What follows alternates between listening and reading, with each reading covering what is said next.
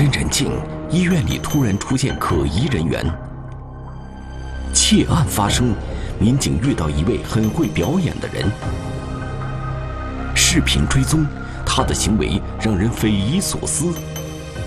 实地排查，一双棉拖鞋又会将案情引向何处？穿棉拖鞋的陌生人，天网栏目即将播出。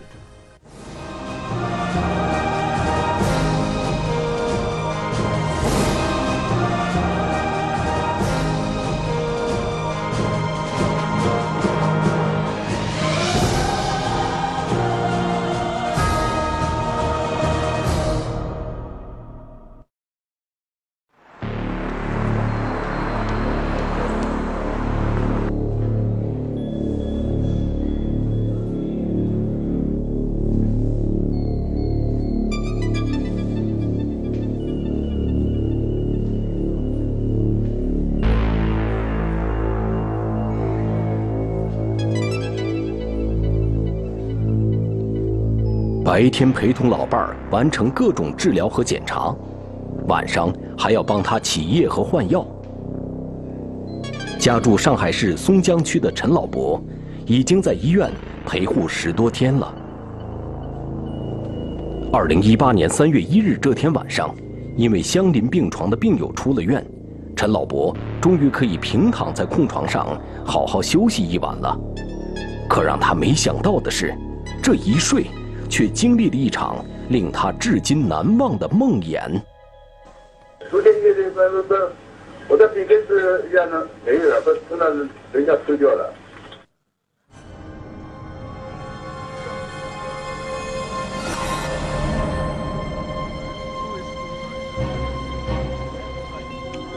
案发地点在上海市松江区一家医院的幺零二病房。陈老伯一起身。就发现裤子口袋里的现金全都不见了。那个在疙瘩上了，你们你头睡在这里？哎，我头在睡在这里。然后脚在那里？脚在这这里。那么这个嘛，放到这个上面，弄这个裤子嘛，放了。那么现在个碰了，那个我们碰了。是什么？是垫在垫在那个枕头后面？哎，枕枕枕头下面了。陈老伯怎么也想不通，放在裤子口袋。而且就枕在头底下的一千四百元现金，怎么会神不知鬼不觉的就不翼而飞了？那钞票嘛，又给他打袋袋，那么那个那一折折子，折子嘛那那一月两，一月两嘛那都，现在个放那个个后头，放那个后头头，放了后头头嘛还有个枕头，呢一包嘛放哪里了？困住了。那当时是是这个口袋里面钱是放在这里的。哎，对对对。然后你哎哎哎哎哎。你自己有没有感觉到哦？别人在你身边？哎，我一一点没没有感觉到，一点都没有。感觉。哎，我六点多的起来，六点钟，哎，六点六点钟起来，我两个裤子一摸嘛，好像没有了。对于民警来说，这样的事已经不是第一次发生了。在此之前的一月十八日，这家医院也发生过类似的报警。口袋里口袋里没有钱了。您现在刚发现的情况是吧？啊，对对对对对。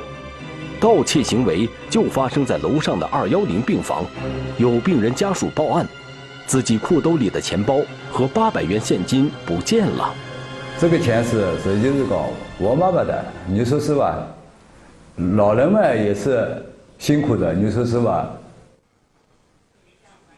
一波未平，一波又起，和上次报警的金师傅一样。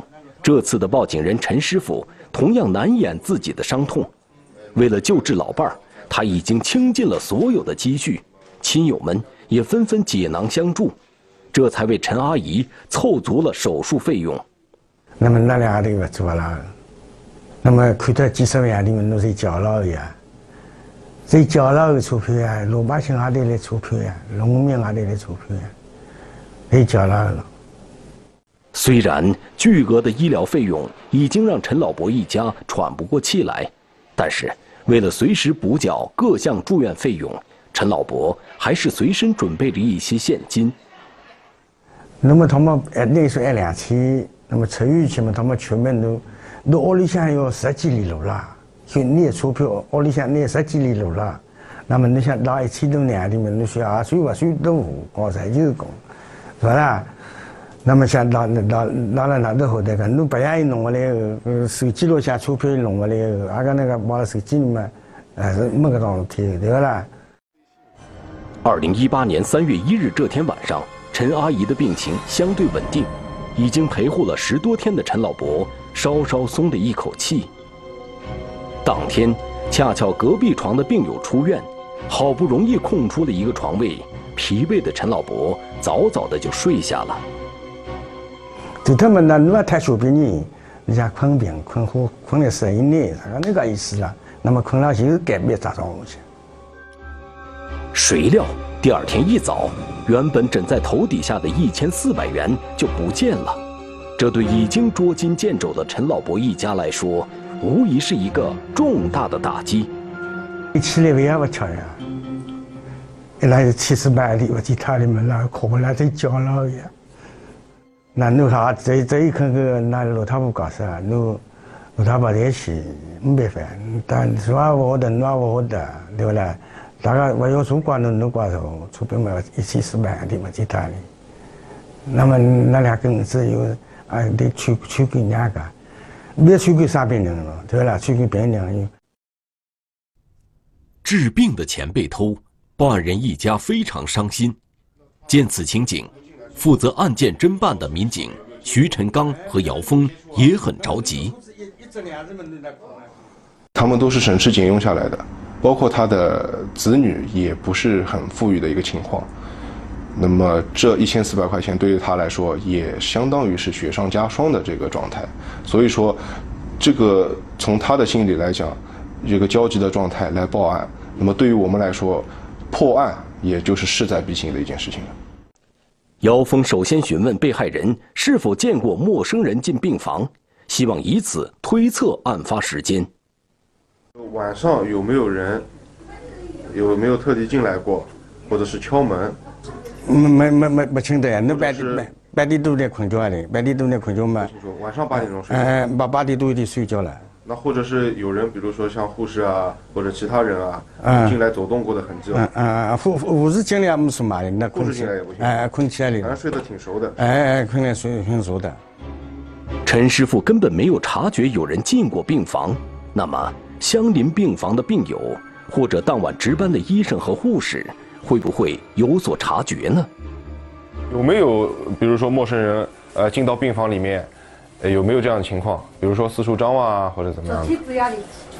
没三年，不是没进来，没进来，门开开开，一站。啊！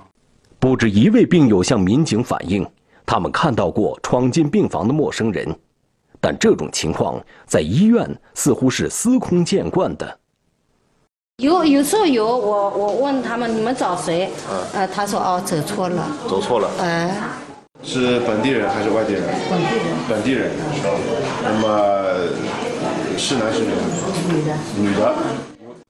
得知病房闯入了窃贼，病友和医护人员都积极向警方反映线索。有人怀疑。自称走错病房的本地女子可能是窃贼，也有人反映深夜推门的神秘人十分可疑。坐的那个家病人那个病房的那个帘子拉起来，就看着是他，他就这么张一张。我说你干嘛？那他有什么呃穿着上面的特征吗？有吗？穿着上面他穿的是护工衣服，穿的是我们的衣服，不知道这个衣服在哪里拿来的。你们的衣服？啊。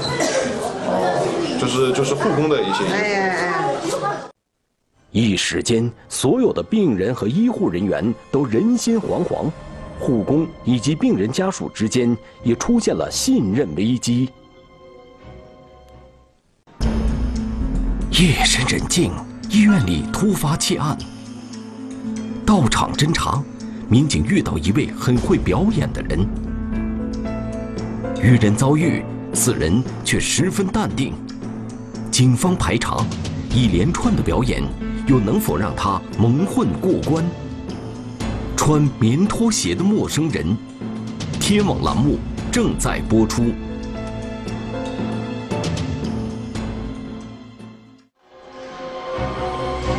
盗窃案的发生，一时间让住院的病人和医护人员陷入了危机之中。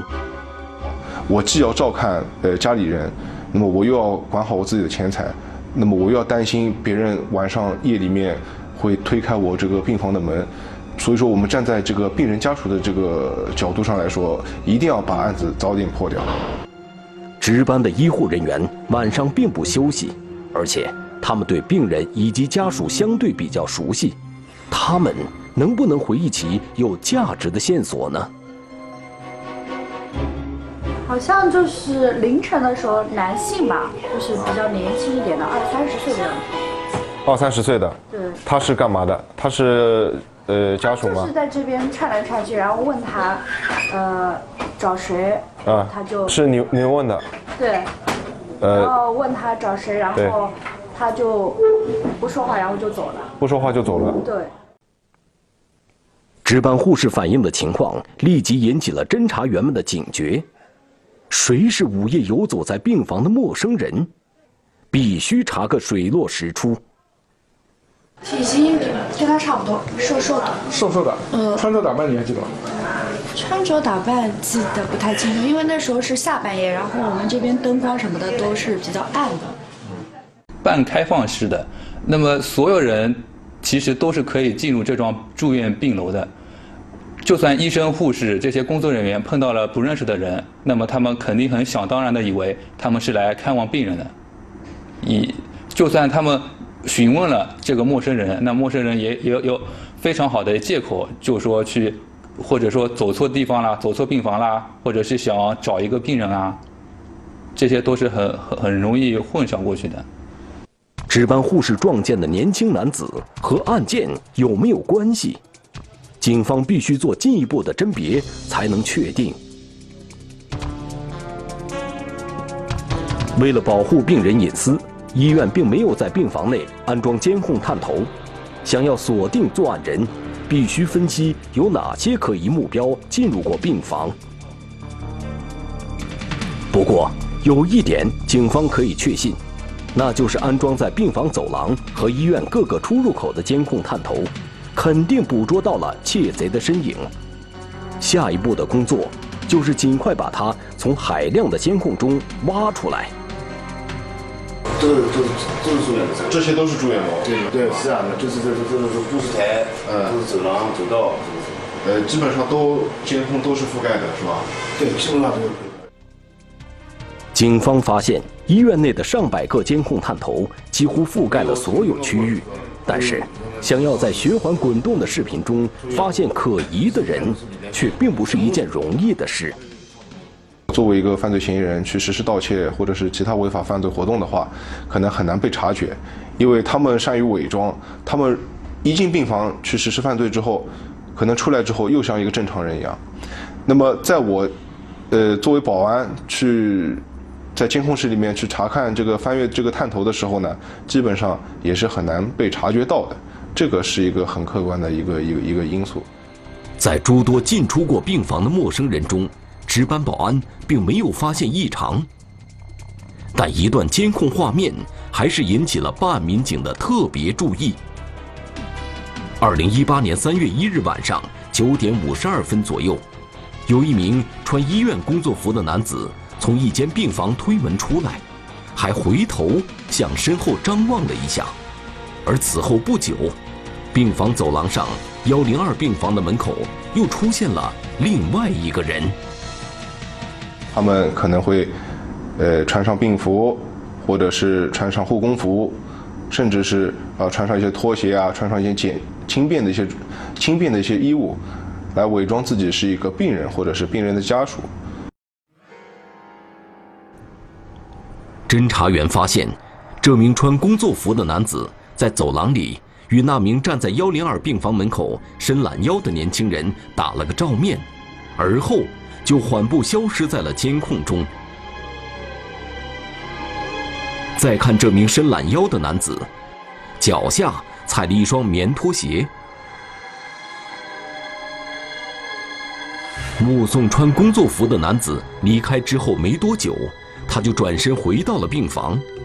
整个过程持续时间不到一分钟。神情步伐都没有什么可疑的。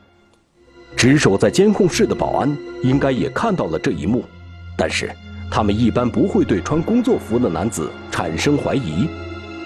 而在病房门口伸懒腰的男子，看上去和普通的病人家属并没有什么两样。第一眼看到这个人的情况，他穿着拖鞋，穿着一些轻便的一些服装，我们就把会把他认为是病人的家属或者是一个病人来看待，其实并没有多的去对他有所起疑心。穿工作服的男子是否是医院的工作人员？警方必须找到他，查个究竟。而这名伸懒腰的男子，警方也必须核实他的身份。因为这间位于一楼走廊尽头的幺零二病房，正是案发当晚陈老伯夫妇休息的地方。来的时候你们看到过吧？没没有没看到过啊，这是第一次看到，这是第一次看到，因为他所有的这个家属，我们因为要告知病病人的嘛，所以对他家属都比较了解的。这个不是，肯定我没有看到。你是他的床位上的病人嘛？家属有几个啊？什么样子？都好几个，因为肯定不是这个人，肯定要我一眼的话，肯定看见，没看见。病房的床位医生并不认识这名伸懒腰的男子，陈老伯和病房的其他病友也否定了此人是病人家属的可能。他难道就是偷走医药费的窃贼？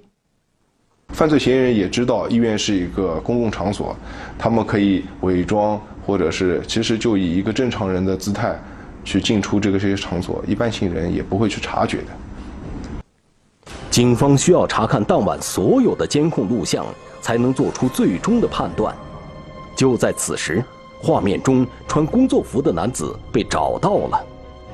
晚上我十倍了，就都在病房里取。负责夜间巡查病区的顾师傅确实会进出不同的病房，因为他的工作就是及时发现可能有污染隐患的医疗垃圾，并让同事进行清运。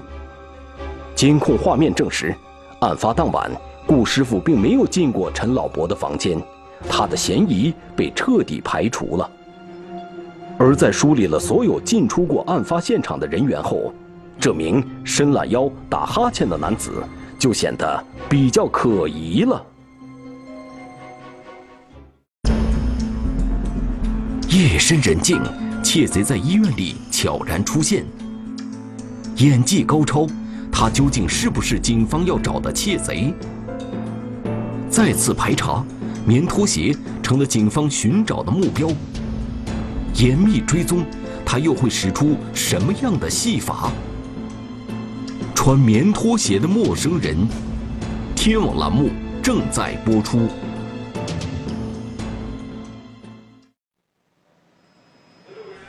警在梳理了所有进出过案发现场的人员后，发现一名伸懒腰、打哈欠的男子，在每个病房门口都要探一下头，然后呃，还要四处张望一下，看看走廊里面是否有人。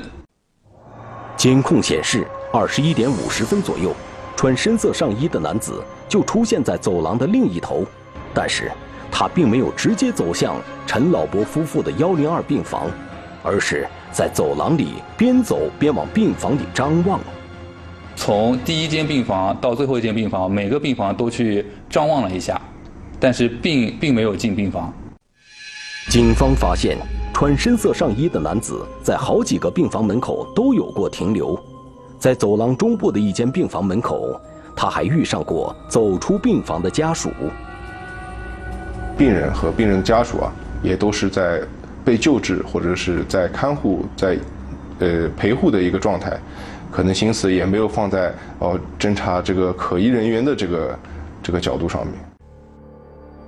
可疑男子遇到家属时，掏出了手机，低头操作起来；身边的家属则径直走进了护士站，根本没注意这名曾经向自己病房张望的年轻人。写的非常的随意，非常的轻松。所以说，一开始第一眼看上去，并不能发觉他是什么样一个人物。时间到了二十一点五十一分，可疑男子慢慢靠近了幺零二病房，病房里亮着灯，从房门的玻璃上应该能够清楚的看见熟睡的陈老伯。医生、护士都要进来，还有那些护工，他们也要病人一叫，他们就要进去的。如果锁上门的话，就特别不方便。为了便于医护人员进出以及节约宝贵的抢救时间，所有的医院病房都没有安装门锁。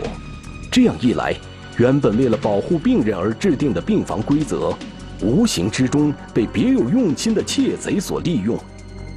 监控显示，可疑男子观察了几秒钟后，拧开了房门把手。形形色色，就是进出病房的人实在是太多了。呃，如果说真的撞见了一个可能陌生的一个面孔，最多就问一句：“哎，你哪个病床的？你哪个病房的？”如果说对方说得出来，基本上也就不起疑心了。如果说不出来，可能会怀疑一下，但是呢，也不会把过多的把它放在心上。身在幺零二病房的陈老伯夫妇和另一名病友此时正在酣睡，没有人发现病房里多出了一个人。监控显示。可疑男子进入病房后，并没有关闭房门，仅仅过了十多秒钟后，他就转身回到了房门口。就在此时，巡视完病房的顾师傅走了出来，和可疑男子正面相遇。他伸了懒腰，然后又穿了拖鞋，让我们感觉就是在病房里面长期呃待着的一个病人或者是病人家属。那么。可能对于我们来，对于我们老百姓来说，可能对他并不能够去足够的重视。在整个过程中，男子的视线始终和顾师傅保持接触，直到顾师傅离开病房走廊。家属的看病那个望望去病人的家属，都不知道，没什么特别的。嗯，始终保持视线接触，还在病房门口伸懒腰打哈欠，这样全套的表演。成功骗过了巡查病房的顾师傅。大叔给我们呃给我们的解释说，他每天都是在这边上晚班的，这种情况见得多了。他就认为他是哪个病房里面的家属啊，感觉累了，到走廊里面去歇息一会儿，伸个懒腰，打个哈欠，非常的正常。同样，可疑男子伸懒腰的举动也骗过了值守在监控室的保安。以及忙于照顾病人的值班医生和护士，哪怕是警察第一眼看到他的时候，一开始也不会引起足够的重视。如果碰到人了，他就装装模作样的去打个哈欠，呃，伸个懒腰，然后别人也不会不会再多看他一眼了。顾师傅离开后，可疑男子四处确认了一下周围的情况，再次转身进入幺零二病房。二十一点五十三分，可疑男子门也不关的离开了幺零二病房。这一切，熟睡的陈老伯夫妇和病房的其他病友都丝毫没有察觉。他在出病房的时候，手上好像拿了一叠东西，然后揣在口袋里面，就呃非常迅速的走掉了。确认了追踪目标。姚峰和徐晨刚回到派出所，和负责监控追踪的图侦组同事会合。他们发现，这名在行窃时用表演做掩护的人，在医院已经不是第一次出现了。口袋里没有钱了，就是昨天夜里，昨天夜里那那那，我的笔根子一样的没有了，被从那人家偷掉了。民警发现。发生在楼上二幺零病房里的盗窃案，很可能与这个用表演做掩护的人有关。同样是陪护家属的现金被盗，同样是发生在晚上。二零一八年一月十八日接报的这起案件中，警方同样发现了一名穿深色上衣的男子。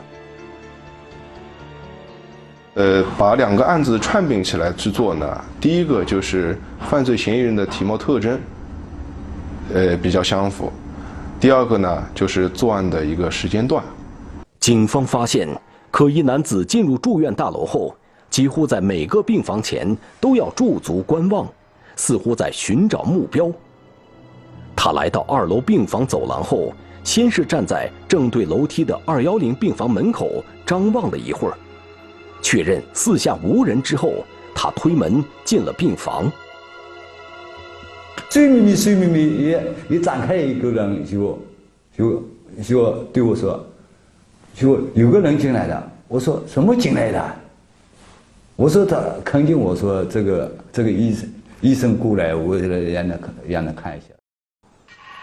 此时已经接近一月十八日零点，疲劳的金师傅并没有对此产生察觉。而从回放的监控中可以看到，可疑男子发现惊动了病人之后，先是退出了病房，但之后在病房门口站了一会儿。保安就算认为他行踪可疑，上去询问，那碰到的结果也是一样的。他可以去辩解说去找病人，呃，或者走错病房了。那对这样子对保安来说也是没有什么方法的。如果警惕的家属起身查看，说不定狡猾的窃贼又会上演伸懒腰、打哈欠之类的障眼法来脱身。因为警方发现，窃贼两次出现时脚上穿的都是居家的棉拖鞋。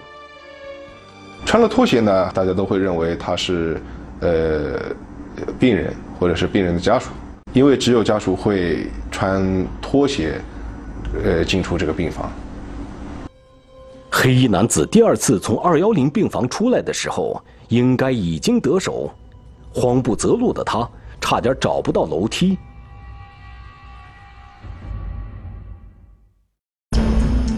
夜深人静，窃贼在医院里悄然出现。应对自如，棉拖鞋的主人究竟和案件有没有关系？缜密排查，他的身影一再出现。仔细追踪，他的把戏又能否被一一揭穿？穿棉拖鞋的陌生人，天网栏目正在播出。通过视频追踪，警方发现黑衣男子第二次从二幺零病房出来的时候，似乎已经盗窃得手，可能是得手后过于兴奋，他差点找不到下楼的楼梯。而一楼的监控显示，他几乎是跑着离开住院大楼的。但遗憾的是，短短几秒钟的可疑画面没能被医院保安及时发现，黑影离开医院之后就消失在茫茫夜色之中了。伤心啊，真的伤心，是哭的来是哭。我说妈妈，你不要去哭了，这个事情偷了就偷了。我说对不啦？我说身份证没有，我去到。这边派出所开个针。为了不让母亲伤心过度，加重病情，金师傅只能不断的安慰母亲。谁料一案未破，窃贼又再次下手。这次的受害人是一楼肿瘤病房的陈老伯夫妇。医院里看我病人都小，搿种小偷难道还都都都都都都都那个个偷偷么子啊？个是不啦？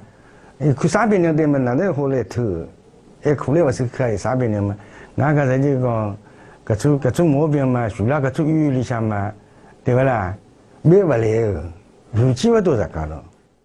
身患重病的陈阿姨气得一天没吃东西，病情急转直下。办案民警们都知道，只有尽快破案、追回赃款，才是对陈阿姨最好的宽慰。可问题是。仅凭几段监控录像，如何才能明确窃贼身份，进而将他抓捕归案呢？嗯，发现这样嫌疑人之后，我们就是在监控中看到他，呃，有一个比较明显的特征，就是脚上穿了呃穿了一个棉的拖鞋。居家的棉拖鞋，本来是窃贼用于伪装及表演的道具，如今却成为了引导侦查员追捕目标的一个抓手。他没有交通工具，他是徒步离开的，可以证明，他其实他的呃活动轨活动范围其实并不是很大，呃，所以说我们初步怀疑，当时我们初步怀疑他可能就是暂住在附近医院附近的小区里面，所以说我们对医院周边的小区扩大了一个排摸的一个范围。窃贼穿着拖鞋，绝不可能进行长距离行走。周边监控反馈的情况，确实也支撑了警方的分析。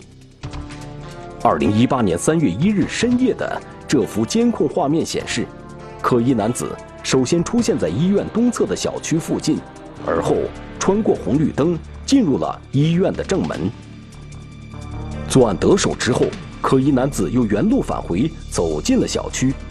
警方分析，他对小区的环境十分熟悉，而且非常放松，因为小区的另一处监控拍到目标男子在小区超市买了一瓶矿泉水，最后消失在了夜幕之中。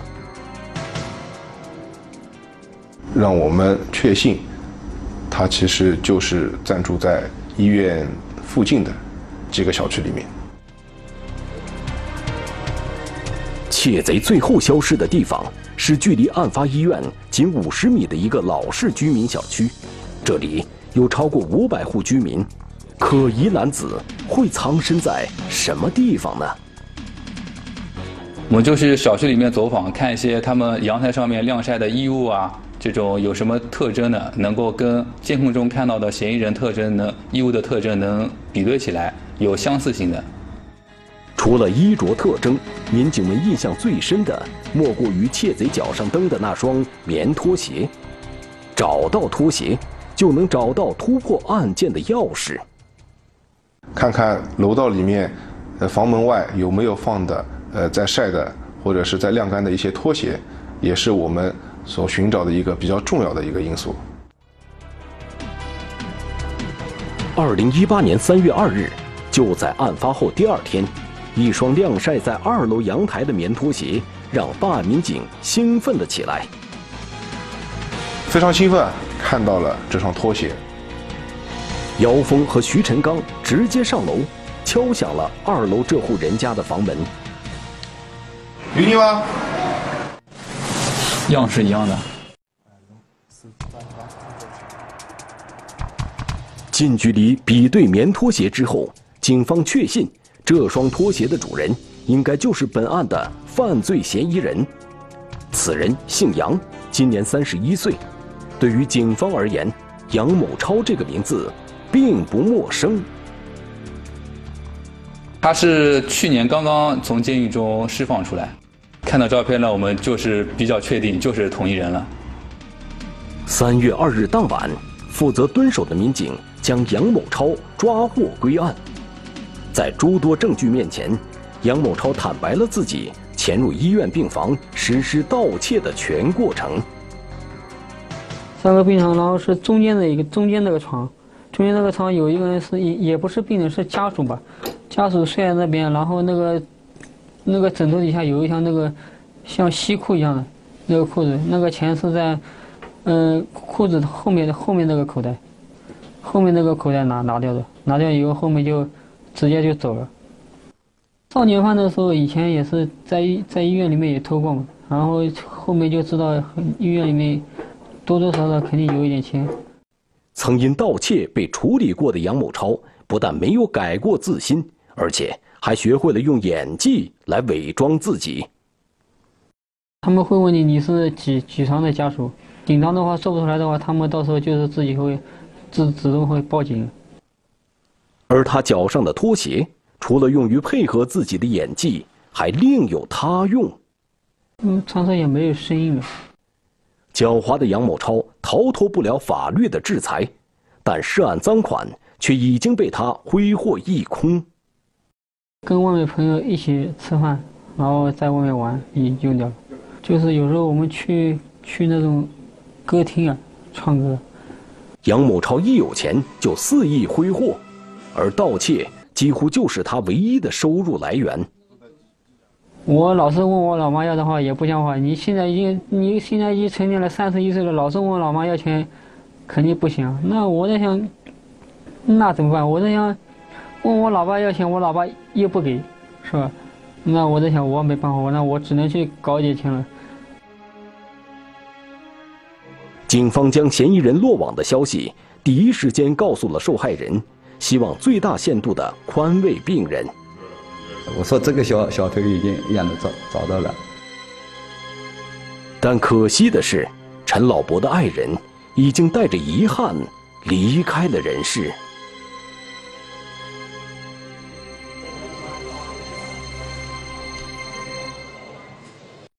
中华人民共和国公安部 A 级通缉令：肖建春，男，一九八四年十月二十一日出生，户籍地址广西壮族自治区宾阳县新桥镇大林村委会柯甲村二百五十二号，身份证号码四五二幺二三幺九八四幺零二幺幺零五七。